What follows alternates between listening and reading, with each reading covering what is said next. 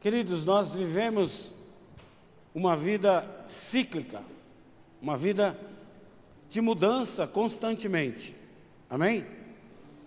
Nós mudamos o nosso comportamento, nós mudamos a nossa forma de falar, nós mudamos a nossa forma de se vestir, nós mudamos a nossa forma de entender as coisas. Amém? Aquilo que você falava, a forma que você se vestia, a forma que você entendia as coisas quando você tinha 15 anos de idade, não é a mesma de hoje. Amém? Vocês estão aí?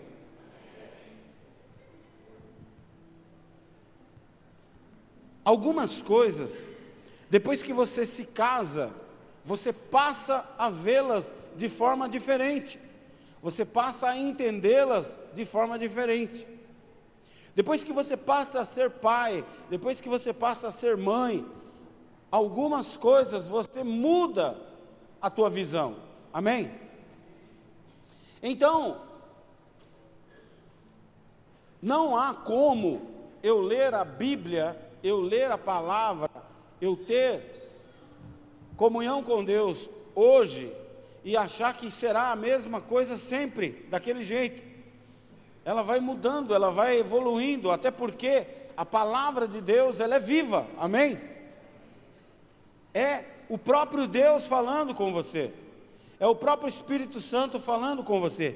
E ninguém melhor do que Deus sabe o que você precisa ouvir hoje. Então, o que ele fala com você hoje será diferente na mesma passagem bíblica o que ele vai falar com você amanhã, porque você estará diferente amanhã do que você está hoje. Amém? Como um pai, como um conselheiro. Ô Elias, tudo bem? Como um pai, como um conselheiro, o Espírito Santo de Deus sabe o que eu preciso ouvir. Não o que eu quero ouvir, mas o que eu preciso ouvir. E eu já disse aqui algumas vezes que existem coisas na Bíblia que são difíceis de entender, difíceis de interpretar. Que você vai ter que ler uma, duas, três. Que se nós não formos iluminados pelo Espírito Santo de Deus, nós continuaremos na escuridão da dúvida, na escuridão da nossa ignorância. Nós somos limitados e muitas coisas que Deus quer falar, naquele momento nós não conseguimos ter a clareza de tudo aquilo que o Espírito Santo está tentando nos dizer. Então, corremos o risco de interpretar de forma equivocada, corremos o risco de cometermos uma heresia ou até mesmo de pecarmos contra a palavra de Deus, por causa da nossa limitação. Esses dias nós somos. Opa! Foi arrebatada? Foi ajudar no Ministério Infantil, eu acho. Esses dias eu e a pastora fomos tomar um lanche lá em Mogi. A gente mora em Mogi. E no lugar que nós estávamos, apareceu uma pessoa que nos reconheceu, que nos conhece há bastante tempo e fazia alguns anos que a gente não se encontrava. E fica sempre aquela conversa, e aí, como é que você está? O que você está fazendo? Não sei o quê, tá, tá, tá. E entre as coisas que ele me perguntou, ele me perguntou, e aí, o que, que você está fazendo? Está trabalhando tal? Eu falei, não, eu aposentei. E você não faz mais nada? Falei, nós somos pastores. Ah, é muito bom, né, ajudar os outros, fazer esse trabalho social que vocês fazem. Falei, é, é bom. Às vezes eu leio a Bíblia também, mas eu não tenho, palavras dele, eu não tenho uma religião convencional definida, como vocês. Eu sou espiritualista. Quase que eu falei para ele: o que, que é isso? Eu entendo que ser espiritualista, da forma que ele estava falando, é acredito em tudo, do meu jeito. mas acredito em tudo. Até porque, ele mandou essa. A Bíblia é um livro interpretativo, né? Cada um entende e interpreta do seu jeito. É, mais ou menos, eu falei para ele.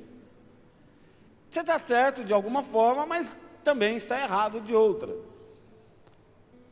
A Bíblia não é um livro interpretativo. A Bíblia é a palavra de Deus para a humanidade. Por causa da nossa limita limitação, nós precisamos interpretar o que Deus quer falar conosco.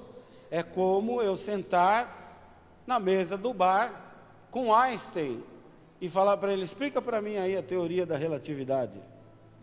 Eu vou pirar o cabeção e não vou entender. Sim ou não? É como você sentar com alguém que estudou muito mais que você, a gente já toma um baile, a gente já toma uma rasteira, não é mesmo? Qualquer pessoa que for tratar de um assunto que você não tem muita habilidade, você já fica meio que boiando. Imagina tentarmos entender o Criador de todas as coisas. Aí eu falei para ele: Ó, de certa forma você está correto. Se nós formos interpretar do nosso jeito, realmente cada um vai entender da sua forma cada um fará a sua própria interpretação baseado nas suas experiências de vida, conforme a sua idade, como eu disse,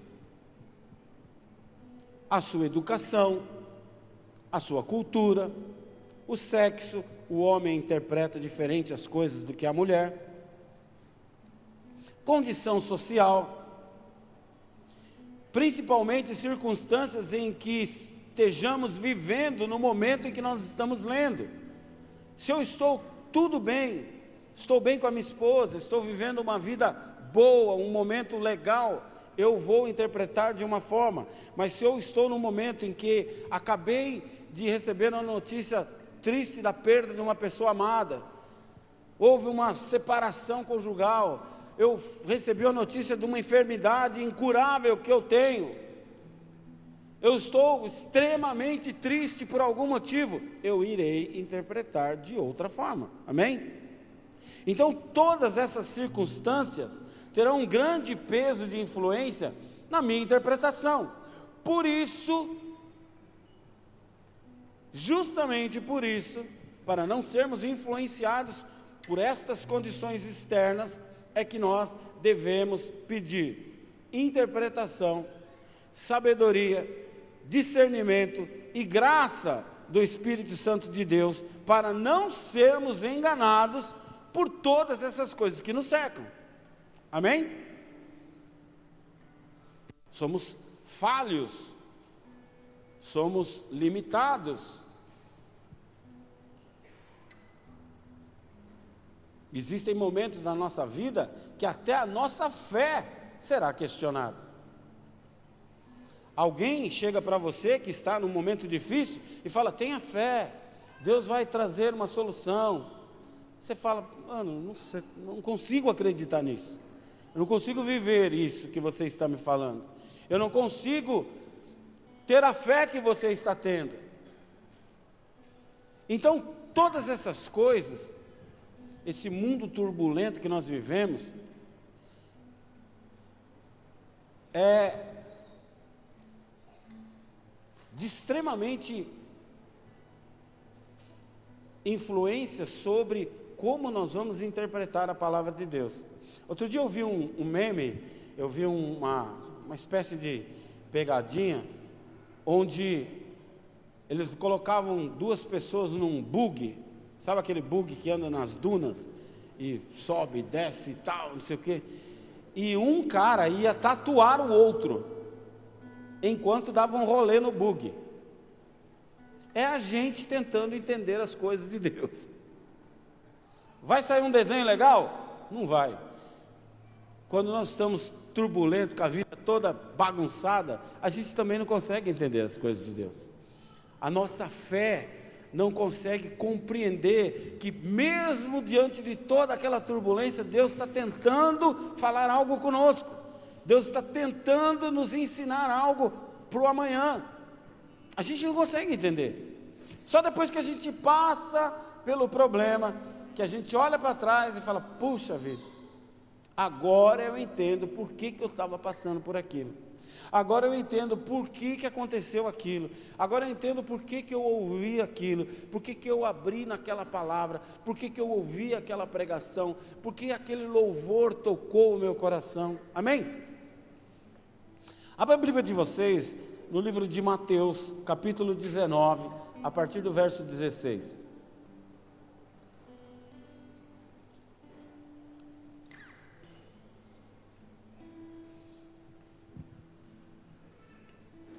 A gente colocou uma televisão lá no fundo.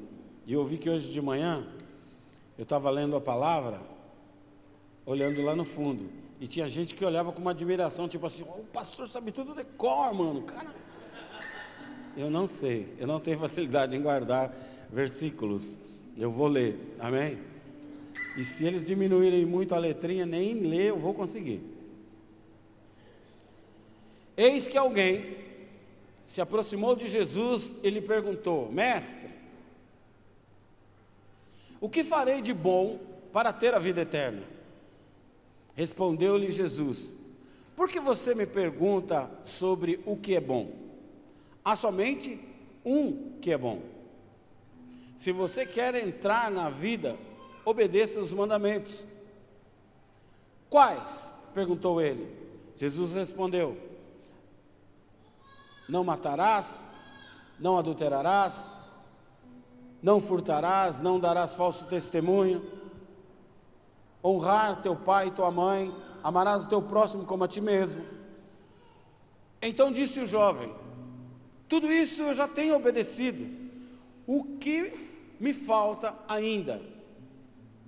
Jesus respondeu: Se você quer ser perfeito, vá, venda os seus bens e dê o dinheiro aos pobres. E você terá um tesouro nos céus. Depois, venha e me siga. Ouvindo isso, o jovem se afastou triste, porque tinha muitas riquezas. Então, Jesus disse aos seus discípulos: Digo a verdade, dificilmente um rico entrará no reino dos céus. Perdão. Digo ainda, é mais fácil passar um camelo pelo fundo de uma agulha do que um rico entrar no reino de Deus. Amém? Estão aí? Queridos, quantas verdades, quantos ensinamentos aprendemos nessa palavra? Aquele jovem rico já tinha a sua própria interpretação da lei de Moisés, que é a lei que ele cita os dez mandamentos. Mas, mesmo tendo o conhecimento das leis, ele não tinha certeza da sua salvação. Eu conheço muito crente que faz as coisas que Deus pede, obedece os mandamentos, é dizimista, é ofertante, ajuda o próximo, honra os pais, mas não tem a certeza da salvação. Eu conheço um monte de crente que tem medo da morte.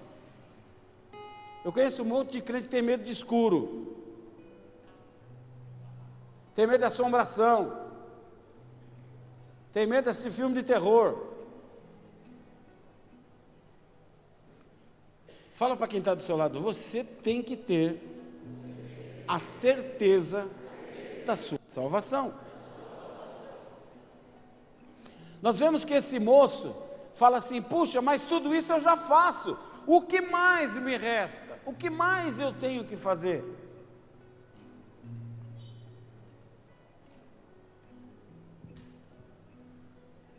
Só que ele fala: o que, que eu tenho que fazer de bom? Tem muita gente aí fora que acha que porque paga as contas, nunca usou droga, não trai a esposa, lê a Bíblia, acredita do seu jeito em Deus, não faz mal para ninguém, ela está salva.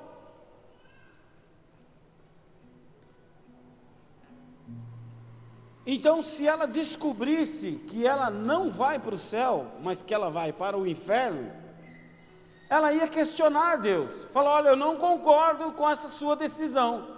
Eu não fiz nada de errado. Mas é um equívoco nosso. Deus não manda ninguém para o inferno. Deus não define o seu destino. Quem define o seu destino é você. A Bíblia diz: Eis que coloco diante de ti dois caminhos: o de bênção e o de maldição, o de vida e o de morte. Qual você escolher lhe dará o seu destino. É como você colocar um destino no seu GPS do carro e ele traça um destino, mas no decorrer do período você resolve pegar outro caminho. Você não vai chegar no destino que foi determinado pelo GPS, porque você escolheu outro caminho. Amém? Às vezes as pessoas querem viver da forma que querem, escolhendo o seu destino, escolhendo a forma de viver, mas querem que Deus se responsabilize pelo seu destino. Deus não manda ninguém para o inferno. Nós escolhemos ir para o inferno. Quer ver um exemplo simples? Quando a gente tira férias, aluga uma pousada, vai na casa de um amigo, na praia, num sítio, em algum lugar. Às vezes a pessoa fala: Ah, não vejo a hora de chegar na praia, não vejo a hora de chegar na pousada, não vejo a hora de chegar lá. Só que o passeio começa quando você sai de casa. Amém? Eu saí de casa, eu já estou de férias, eu já estou passeando. Então, eu posso parar com a minha esposa três quilômetros depois da minha casa, tomar um café, eu já estou no processo do passeio. Amém? Vocês estão me entendendo? Nós queremos apenas o destino, que é só o céu. Mas nós esquecemos que existe um processo para chegar no destino. Amém? Mas o processo nós não queremos viver porque ele é trabalhoso. Ele requer de mim muitas renúncias. Ele requer de mim muito não. Ele requer de mim matar a minha carne, matar a minha vontade, matar os meus prazeres, abrir mão daquilo que o meu corpo quer fazer, para fazer a vontade de Deus. Amém? Queremos ser salvos ou queremos agradar a Deus? Se nós agradamos a Deus, a salvação vem de brinde. Amém? Olha como é equivocada a nossa ideia. Nós achamos que Deus nos dá o céu ou o inferno. Não. Deus é tão maravilhoso que no inferno eu já estava. Antes de Jesus, na meleca eu já estava. A Bíblia diz que Ele me tirou do lamaçal de pecado para me colocar entre príncipes, que Ele me tirou das trevas, da escuridão, que Ele me tirou da boca do dragão, que Ele me tirou da boca do leão. Então Ele já fez aquilo que nós precisávamos. Ele me tirou de um lugar me colocou num outro. Mas será que eu quero ficar nesse lugar? Será que eu quero caminhar com Jesus? Caminhar com Jesus é um relacionamento. E no relacionamento, quando você vai se conhecendo, existem coisas que eu vou aprender que ela gosta, existem coisas que eu vou aprender que ela não gosta, existem coisas que eu vou aprender que ela gosta, mas suporta, e coisas que ela não gosta e não suporta. Se eu fizer, eu vou fazer uma vez só. E da mesma forma ela comigo. Relacionar-se com Deus é a mesma coisa. A gente vai lendo a palavra, vai aprendendo o que Deus gosta, o que Deus não gosta, o que eu preciso mudar para agradar o meu amado. Amém? Senão, não é um relacionamento. Todo relacionamento é um caminho de mão dupla. Eu faço para te agradar e você faz para me agradar, seja de amizade, seja de negócios e seja um relacionamento de amor ou um relacionamento com Deus. Amém? É um caminho de duas vias. Eu quero receber, mas eu também preciso dar. Amém? Eu preciso demonstrar amor e não só falar que eu amo. Eu preciso demonstrar que eu sou de Deus e não só falar que eu sou de Deus. Estão aí? O mundo não quer o fogo do inferno, mas também não quer fazer a vontade de Deus. Por quê? Fazer a vontade de Deus é matar a minha carne. Aquele jovem cita alguns mandamentos, os quais ele cumpria. Não matava, não roubava, não adulterava, não furtava, não dava falso testemunho, honrava os pais, amava o próximo. E ele entende: olha, está tudo ok, dá uma olhadinha na minha ficha aí. Não faço nada de mal para ninguém, porque ainda não sou salvo. O que ainda preciso fazer? Aquela pessoa que eu encontrei pensava mais ou menos da mesma forma. Eu não preciso de uma religião. Eu não preciso ler a Bíblia, ou crer na Bíblia, ou obedecer o que a Bíblia me pede. Eu não faço nada de errado. Esse é um grande engano de Satanás para a nossa vida. Já atende falando em línguas. Se não for Espírito Santo, você já desliga. Ele já me coloca como alguém superior, correto, certíssimo. Jesus dá uma no meio dele. Fala: já que você é perfeito,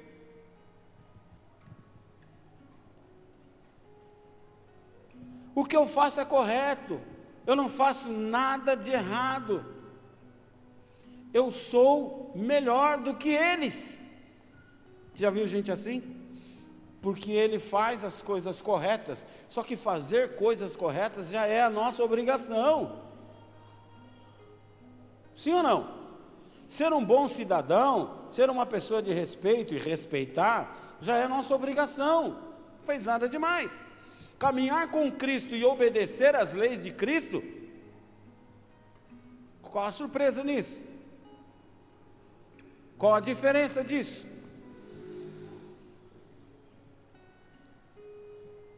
Aquele homem está falando de outra, de outra forma para Jesus. Pelo que eu entendi, pelo que eu interpretei, eu não posso ir para o inferno, caso ele exista, porque eu não faço nada de errado. E se eu for, eu não concordo com isso.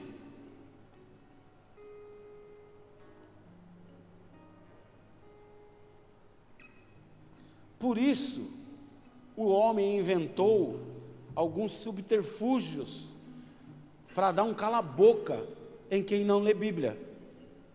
Por isso foi criado pagamento de indulgências, por isso foi criado purgatório, por isso foi criado santos, por isso foi criado Maria, por isso foi criado uma série de outros enganos e engodos para aqueles que não conhecem a Bíblia. Não, não é bem assim não. Fica tranquilo, você não vai para o inferno não. Você vai para um lugar e vai ser limpinho, vai ser depurado, vai tirar de você todos os carrapichos, toda a sujeirinha, e daí você vai para o céu. Não, não é isso que a Bíblia diz. Se você não batizar a criança, ela morre pagã. Já ouviu isso? Todo aquele que não tem Jesus é pagão. Todo aquele que não tem Jesus já está no inferno, já é do diabo. É forte falar isso, mas é o que a Bíblia diz. Já vive no pecado, já vive na escuridão, já vive nas trevas, é escravo do pecado, a Bíblia diz isso. Não há nada que eu faça, e não há nada que eu não faça, que me justifique melhor que alguém ou apto à salvação. Ela é a graça de Deus que é dada de graça por nós para que nós alcancemos a salvação. Efésios 2, verso 8 e 9, a Bíblia diz: "Pois vocês são salvos pela graça, por meio da fé. E isso não vem de vós, é dom de Deus, não por obras, para que ninguém se glorie.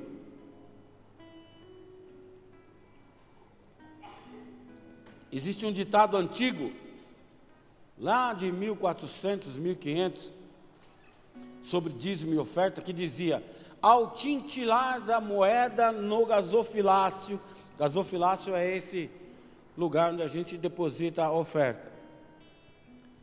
Ao tintilar da moeda no gasofilácio, uma alma sai do purgatório. Mas a Bíblia diz em Efésios capítulo 2, verso 9: Não é por obras para que ninguém se glorie. Jesus, após ouvir a avaliação daquele jovem, Jesus não ouve só as nossas palavras, Jesus ouve o que está lá no seu interior, que ninguém ouve. Muitas vezes nós falamos da boca uma coisa, mas o coração diz outra coisa. Amém? É igual no trânsito. Você toma uma fechada e fala, oh, abençoado. Mas na verdade não é abençoado que você está falando. E Jesus só faz assim, ó. Aê, mula de Balaão. Você queria falar outra coisa, mas quando nós oramos, quando nós falamos com Deus, Ele ouve o mais profundo da nossa alma. E Jesus, olhando para aquele jovem, ele pergunta: Se você quer ser perfeito, vá, venda os seus bens, dê o dinheiro ao pobre, e você terá o tesouro no céu. Depois, vem e me segue. Jesus está dizendo na versão da Bíblia do Amauri, lida e relida, já que você é o cara, já que você é o bonzão, já que você não faz nada de errado, já que você é perfeito, já faz tudo que é necessário, deixa eu te lembrar algo que ainda te escraviza. Deixa eu te lembrar algo que ainda é dono do seu coração. Vende tudo que você tem e dá aos pobres.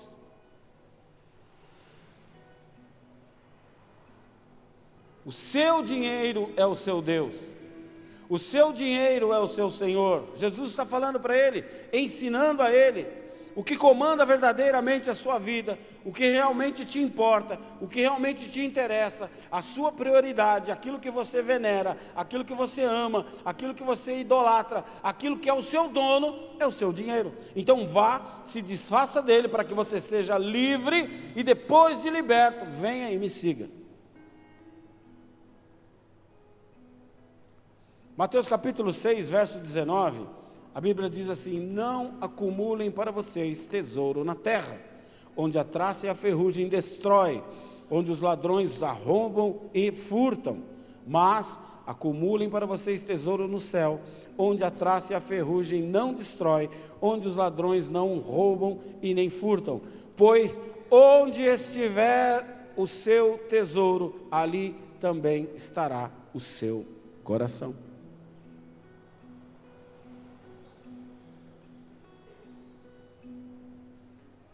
Onde você tem depositado seu coração?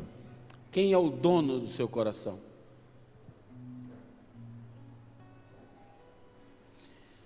O que é prioridade para você?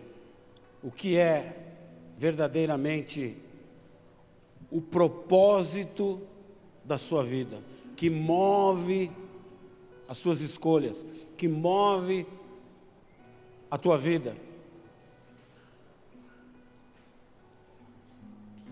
Jesus sabia quem era o verdadeiro tesouro daquele jovem, o que realmente lhe fazia vivo, o que realmente lhe dava um propósito de vida. E fala para ele: acumule tesouro no céu, fazendo a minha vontade. Queridos, nós acumulamos tesouro no céu quando nós agimos sem interesse. Quando eu trago um, um alimento na assistência social, sem ao menos me importar a quem vai. Hoje de manhã eu cheguei aí, tinha umas dez cestas básicas aí. Glória a Deus pelo quem trouxe, não sei quem trouxe. E ele com certeza não quer que eu saiba, ou que a igreja saiba, ele simplesmente deixou aí. É assim que nós acumulamos tesouros no céu, quando eu estendo a mão sem saber para quem, sem me importar se eu terei algo em troca, sem me importar se por causa daquilo eu terei uma resposta de Deus ou não, eu só estou fazendo porque está em mim, faz parte do meu ser, eu preciso te ajudar, eu senti de te ajudar. Eu vi uma vez um vídeo de uma corrida, de uma maratona de vários quilômetros, onde aqueles corredores ficam exaustos, quase que desmaiando, de tanto que aquilo cansa.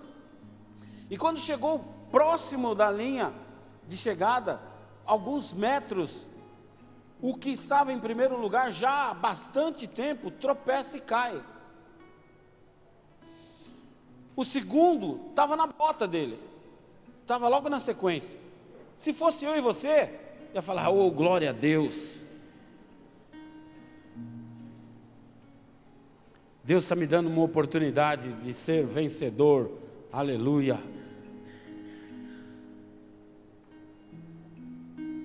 Ele parou a corrida, levantou o seu adversário,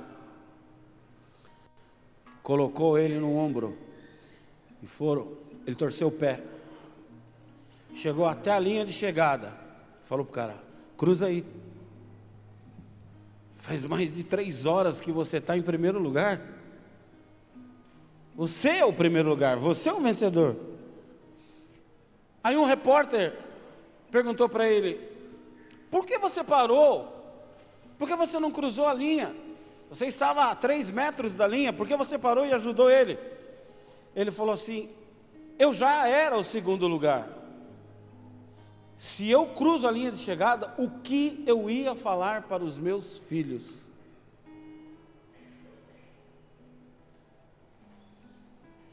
Quantas vezes a gente quer levar vantagem na queda de alguém? Quantas vezes a gente quer se sobressair porque alguém precisou ser pisado, precisou ser envergonhado, precisou ser deixado para trás? Isso não é ser cristão. Ser cristão é fazer por fazer. Eu não espero resposta, eu não espero elogio, eu não espero tapinha nas costas, eu não espero likes. Não está gostando, não, pastora? Eu faço porque está em mim. Se nós declaramos que o Espírito de Deus habita em mim, que aquele que criou os céus e a terra, aquele que morreu na cruz do Calvário pela humanidade, aquele que mesmo antes de ser pregado na cruz já salvava o pecador, porque falaram: quem nós escolheremos, Cristo ou Barrabás? O ladrão já foi liberto, o ladrão já se salvou antes mesmo de Jesus ir para a cruz. Se é esse Deus que habita em mim, como eu vou agir diferente? Só resta parar e ajudar ele a cruzar a linha. E eu não quero nada em troca. Amém? Jesus não está com isso que ele está ensinando aquele jovem, fazendo apologia à pobreza, dizendo que você tem que viver na miséria, que, que o verdadeiro humilde é aquele que abre mão de tudo,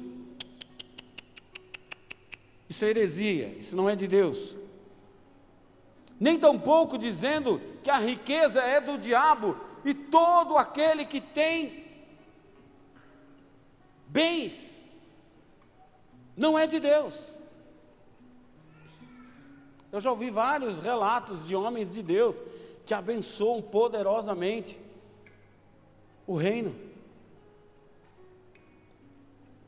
Nos Estados Unidos há um culto que é feito logo após o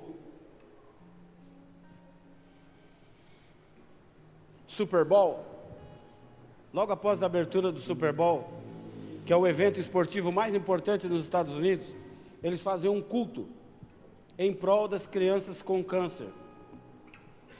E esse culto só é convidado artistas, cantores, músicos, é, é, atores, só gente famosa, tipo Oscar. E os pregadores também são pessoas famosas e eles começam a levantar ofertas. Quem pode dar uma oferta de um milhão de dólares? Começa desse jeito. Preciso de 100 pessoas aqui que dê um milhão de dólares. Aí começou a levantar lá. O, aquele do basquete lá, como que é o nome dele? Quem? Jordan, Michael Jordan. Levantou, ficou lá em pé. Aí veio o Magic Johnson, aí veio o, o ator, veio outro, veio outro, veio outro. Aí o pastor começou a orar por eles. Aí o Michael Jordan foi chorar. Aí o Mateus falou: até o jeito do cara chorar é diferente. Se é eu, já tem ranho misturado com suor, com choro, com lágrima, já está caído no chão, já saiu no jornal com aquela cara assim.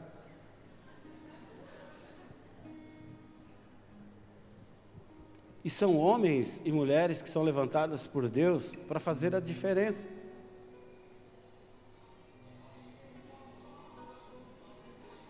Ah, isso aí tem que vir para o Cristafari. Riqueza não é do diabo, o diabo não tem nada, amém? Não tem nada. Se você é próspero, honestamente, seja próspero, que Deus te dê cem vezes mais em nome de Jesus. Já ouvi relatos de pastores que receberam um telefonema Está onde, pastor? Estou no escritório aqui da igreja. Estou passando aí para te pegar, tenho uma missão para o senhor. Tá bom. O pastor separou um olhinho, pegou a Bíblia, ficou esperando o irmão. O irmão botou o pastor no carro, levou para o Jardim Europa, entrou dentro de uma loja da Mercedes. Pastor, Deus mandou te dar um carro, escolhe aí. falei, irmão do céu, não faz isso comigo, rapaz. Vou escolher um carro.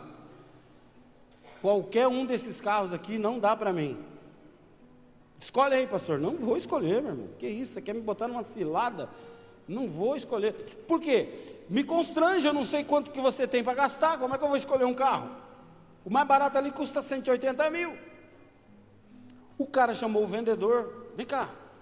Vendedor de terno, gravata. Aquele sapatão que dá para fazer a barba olhando para o brilho do sapato. Esse aqui é o meu pastor, homem de Deus. Deus mandou dar um presente para ele. Escolhe um carro bonito aí para ele. Adivinha que o, que o vendedor fez? Vem cá, pastor. Entra aqui nessa nave aqui, vamos dar um rolê. Botou o pastor dentro de uma 750 e foi dar uma volta. E aí, gostou? Carro é um avião, como é que eu não vou gostar? Quanto custa? 580 mil. Gostou, pastor? Gostou da cor? Gostei. Bora, fecha aí que nós vamos comprar esse carro. Ele falou, irmão, você é louco. Eu não tenho dinheiro nem para pôr gasolina nesse carro. Até a gasolina dele deve ser diferente. Eu não tenho condição de pagar o IPVA desse carro. Ele falou, pastor, é um presente que Deus mandou te dar. Se o senhor quiser deixar ele aqui na loja para levar e botar o dinheiro no bolso e ir passear com a pastora, glória a Deus, é um presente. Então, queridos, ter riqueza não é do diabo, o diabo não tem nada. Olha a história de Salomão. Salomão fez um templo para o Senhor que todas as paredes eram revestidas de ouro. Todos os instrumentos usados no altar eram revestidos de ouro puro. A Bíblia diz que tinha mais de duas toneladas de ouro dentro do templo. Faz a conta aí, duas toneladas de ouro, quanto que vale hoje em dinheiro? Fora as pedras preciosas, madeiras de lei. A Bíblia diz que no céu as ruas serão de ouro. Aquilo que hoje escraviza a gente aqui na terra, lá a gente vai pisar em cima. O que, que Deus nos mostra? Eu só não quero que isso seja o seu Deus. Usufrua disso. Goze a vida com tudo que eu posso te dar. Eu te dei inteligência, eu te dei sabedoria. Aproveite isso e ganhe o mundo. Seja senhor do mundo. Você sabia que os maiores pensadores, os maiores detentores de bens do mundo são judeus? Ele está ensinando o jovem a cumprir os mandamentos de Deus. Se você decidir me seguir, você vai ter que me obedecer. É um estilo de vida, é agradar aquele que eu disse que amo, sem esperar nada em troca. É a mesma coisa que eu perguntar para um cônjuge: por que, que você ama a tua esposa? Porque eu amo. Eu não vou falar, ah, eu amo porque ela me faz isso, ela me faz aquilo, ela me faz aquilo outro. Não, mesmo se ela não fizesse nada, eu amo. Amém? Então, você não consegue explicar por que você ama a sua esposa. Você não consegue explicar por que você ama o seu esposo. Eu amo porque eu creio que ela foi feita para mim. Quando Deus fez, fez para mim, fez pensando em mim. E tudo que há nela fez para me agradar. Amém? Pronto, não espero nada em troca.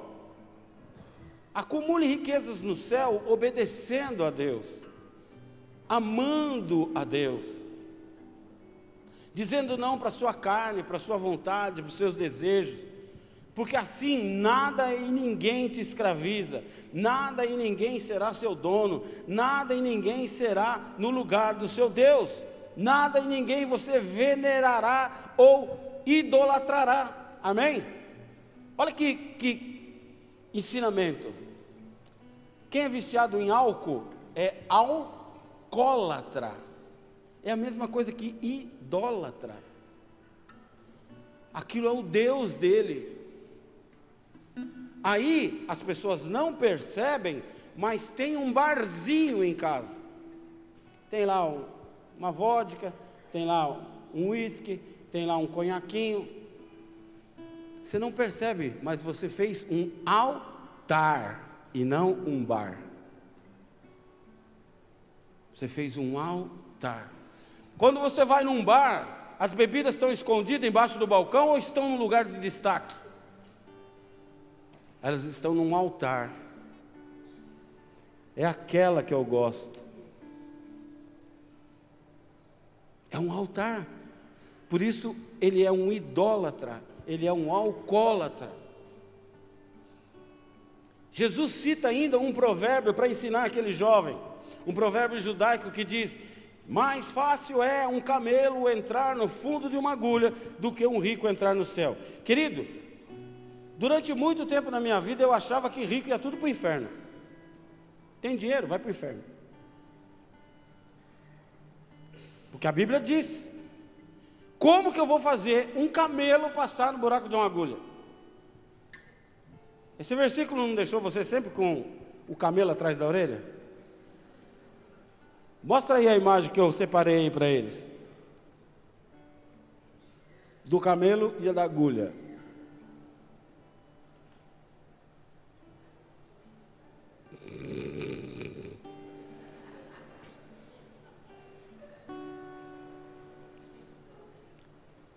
Camelo não sou eu, vai aparecer. Olha lá, ó. O camelo, mostra outro. Não é isso. Não é fazer uma agulha gigante e fazer o camelo passar por dentro. Mas durante muito tempo eu pensei assim: como que um camelo vai passar no fundo de uma agulha? Você também não pensou isso? Olha o que é o fundo de uma agulha.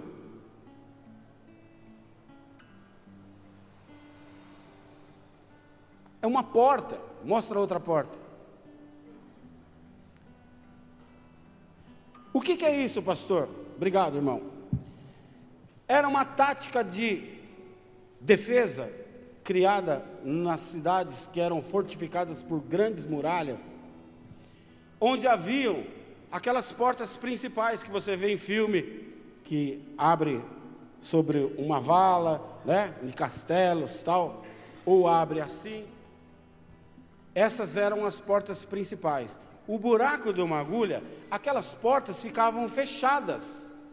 Então, se houvesse um ataque de inimigos, eles iam ter que entrar pelo buraco que ficava aberto, que era o fundo de uma agulha. Por que, que era fundo de agulha? Porque ele era trapezoidal, ele era em forma de cone, ele ia afunilando. Então, só passava uma ou duas pessoas por vez. Havia uma forma de controle de quem estava dentro da cidade para enfrentar os inimigos que iam ter que passar aos poucos. Amém? Por isso a Bíblia fala que é mais fácil um camelo, porque o camelo conseguia passar ali, mas ele ia ter que tirar as bagagens, e algumas versões de estudos dizem que ele teria que ficar de joelhos para passar no fundo de uma agulha. Por isso que é fundo, a parte do fundo vai afunilando. Então, a Bíblia está nos ensinando, Jesus estava ensinando aquele jovem: olha, é mais fácil um camelo passar por aquela porta do que um rico entrar no céu. Por quê? Porque o rico é escravo do seu dinheiro. Não é que é pecado eu ter dinheiro, mas eu peco quando ele se torna o meu senhor. Amém? Quantas vezes nós interpretamos errado essa passagem?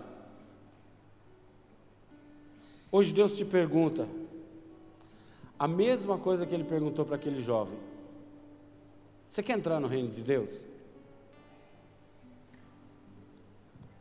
Venda o seu tesouro, acumule riqueza no céu, destrua aquilo que tem te escravizado Fuja daquilo que tem virado seu senhor.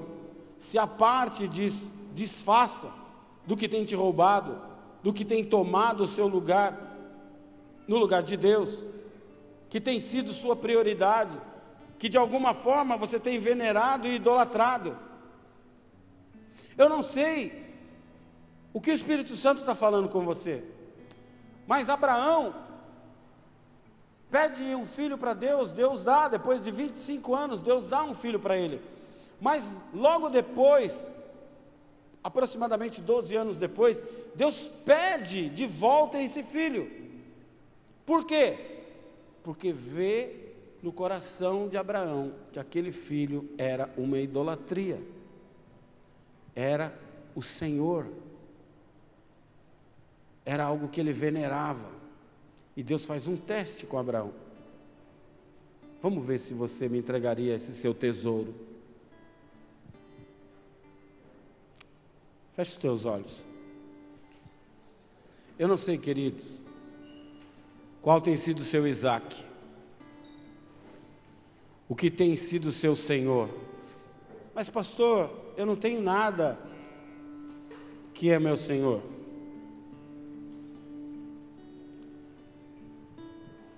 Pode ser a sua posição na igreja, pode ser a sua posição diante da sua família, sua posição financeira, a sua condição financeira, a sua arrogância, seu orgulho, sua vaidade, seu carro, sua casa, seu emprego, a sua juventude, a sua beleza.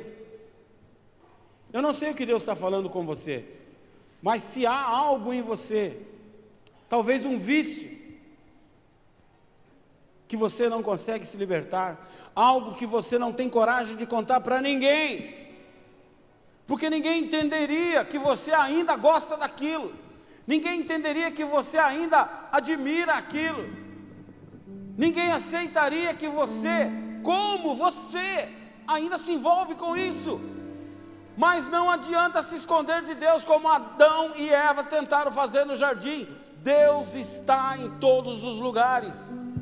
E Deus está aqui olhando o teu coração e falando para você: vende tudo que você tem e me segue, para que você seja liberto, para que você seja livre.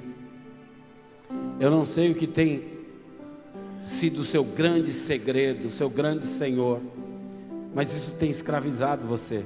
Isso tem impedido de você avançar. Isso tem permitido e dado legalidade para o inimigo amarrar as coisas na sua vida e não permitir que as coisas na sua vida fluam. Talvez seja até a sua honestidade. Ah, eu sou tão bom como aquele moço. Eu sou tão bom, não faço nada de errado. Eu sou um exemplo para as pessoas. Eu quero que todos fiquem de olhos fechados. E se Deus falou com você, e você deseja ser liberto disso que tem te escravizado, levanta de onde você está, vem aqui na frente, nós vamos orar por você.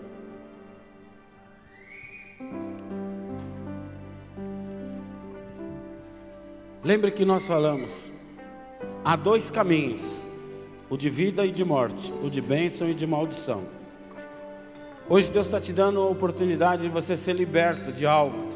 Talvez seja pornografia, masturbação, um namoro ilícito, uma conversa no WhatsApp. Ninguém sabe, ninguém sabe, ninguém sabe, mas Deus sabe. Uma compulsão. Talvez seja algo que você não tem coragem de contar para ninguém, conta para Deus hoje.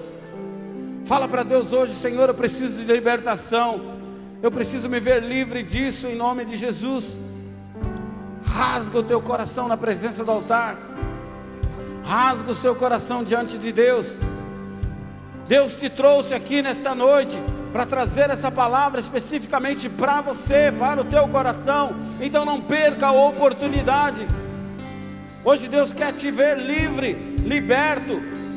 Hoje Deus te trouxe aqui para botar um fim nessa situação, para botar um fim nessa condição de escravidão que você tem vivido, para botar um fim nesse Deus que tem dominado a tua vida.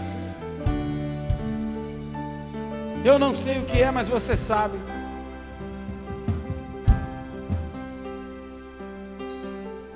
Fala com Deus. seja um relacionamento impuro. Ah, eu não consigo viver sem. Consegue. Eu não consigo parar. Consegue.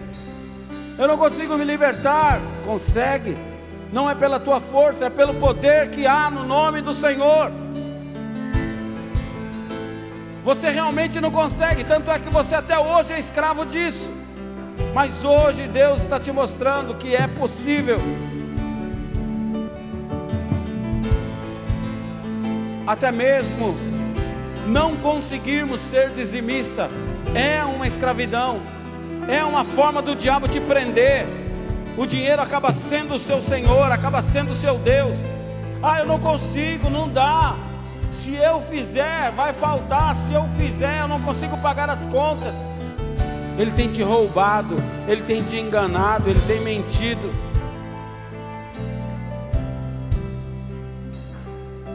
Deixa o Espírito Santo falar com você. Deixa o Espírito Santo falar com você. Você que está aqui na frente, peça para Deus, Senhor, me liberta, me liberta, me liberta. Os presbíteros e diáconos vão orar por vocês. Recebe de Deus a libertação, a cura,